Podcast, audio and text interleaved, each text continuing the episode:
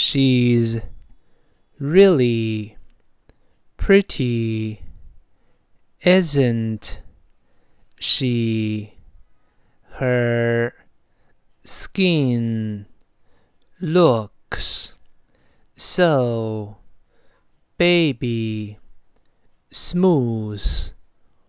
Well, it's just that she puts lots of makeup on her face.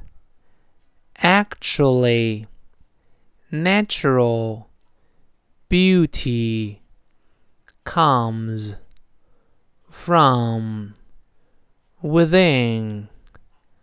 Ah, I can smell jealousy in the air. She has nothing that deserves my jealousy.